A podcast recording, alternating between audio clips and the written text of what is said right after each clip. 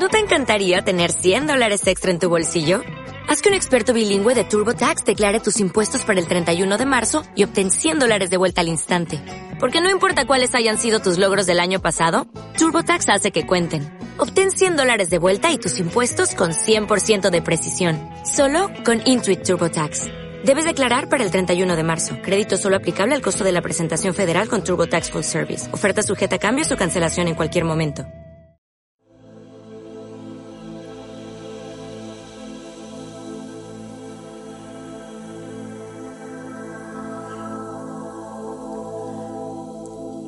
Hola a todos, amigos y amigas, y feliz comienzo de esta última semana del 2019. Os quiero desear que mañana tengáis una próspera y reconfortante entrada al 2020. Pero ante todo, debemos saber que la actitud y el optimismo con el que estrenamos siempre cada nuevo año es la impronta energética que perdurará durante esos próximos 365 días. Es decir, si entramos en el año con mal humor y con tristezas, estaremos marcando una línea penosa y dolorosa en nuestro futuro inmediato. En cambio, si entramos con alegría y con ilusión, eso no nos asegurará que todo el año sean bendiciones, por supuesto que no. Pero sin duda alguna, estaremos predispuestos a que así lo sea, porque nuestra confianza y nuestro optimismo ya estarán haciendo un gran contrapeso para afrontar las posibles adversidades que nos vengan. Siempre se ha dicho que lo que mal comienza, mal acaba. Y todos sabemos que es verdad.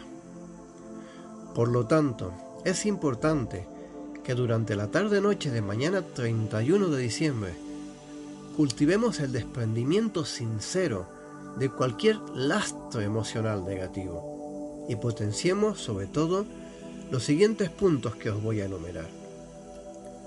El optimismo pleno y sincero. De nada nos sirve dibujarnos una sonrisa en la cara si nuestro corazón llora de pena y de melancolía por dentro.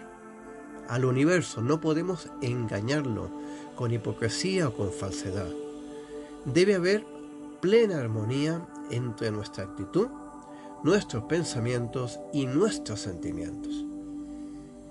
Otro punto es la confianza interior absoluta en que todo cambiará para mejor. Ningún mal es para siempre y ninguna tristeza es eterna. Si no lo queremos así, por supuesto que no. La mayoría de las veces el sufrimiento no está en que algo se acabe o se termine. Está en aferrarnos a no querer soltarlo cuando ya ha caducado y cuando ya huele mal. Y todo porque no confiamos en que algo nuevo y mejor llegará a nuestra vida. Para acoger lo nuevo, siempre hay que soltar lo viejo, siempre.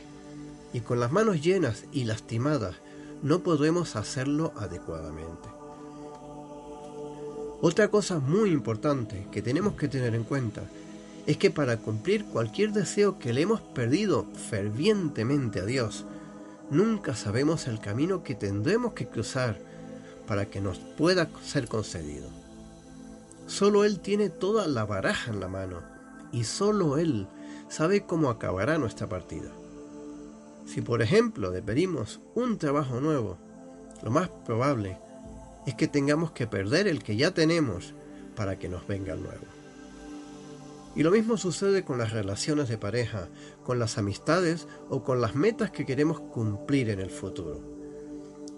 Si realmente tenemos confianza en el Creador y en el universo, el tránsito no será para nada doloroso ni triste, sino esperanzador y excitante. Otro punto es la ilusión en las nuevas oportunidades y proyectos que la vida nos depara para el nuevo año. No podemos estancarnos en el pasado, haya sido bueno o haya sido malo. Y eso por tener miedo a lo que nos depare el futuro venidero. Con ello estamos enviando un claro mensaje al universo, que es que no confiamos en que nuestro futuro sea mejor de lo que ya hemos conseguido.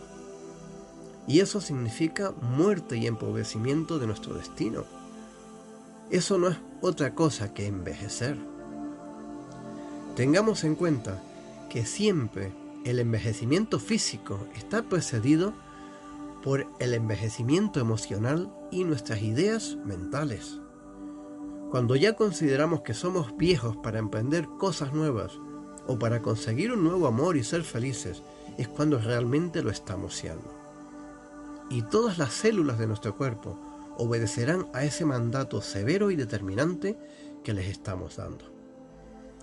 Creedme que he visto gente vieja y decrépita a la edad de 20 años y jóvenes eternos y llenos de vitalidad a los 90. Personas llenas de ganas de vivir y de ilusión, comenzando nuevos estudios o dando casa a esos nuevos sueños que nunca pudieron cumplir de juventud. Os recomiendo ver una película muy bonita que se llama Ahora o Nunca, protagonizada por Morgan Freeman y Jack Nicholson, para que os deis un buen chute de ese optimismo que me refiero. Es una magnífica película para demostrarnos que nunca es tarde para cumplir nuestros viejos sueños y también muy importante para ordenar sentimientos en nuestro corazón. Nunca el cuerpo es viejo si el corazón es joven. Otra de las cosas que debemos potenciar es la alegría, la satisfacción, la gratitud y la esperanza sincera en el porvenir. Todo eso cuando entremos en el nuevo año. Es lo que nos mantiene vivos, plenos y con ilusión.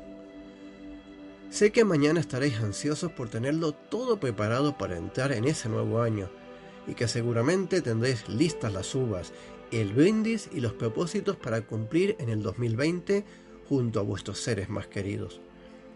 Así que también permitiros dejar de lado las penas, las ofensas, las culpas y el odio, y entrar en el nuevo año con un equipaje ligero de todo lo malo. Al menos intentémoslo.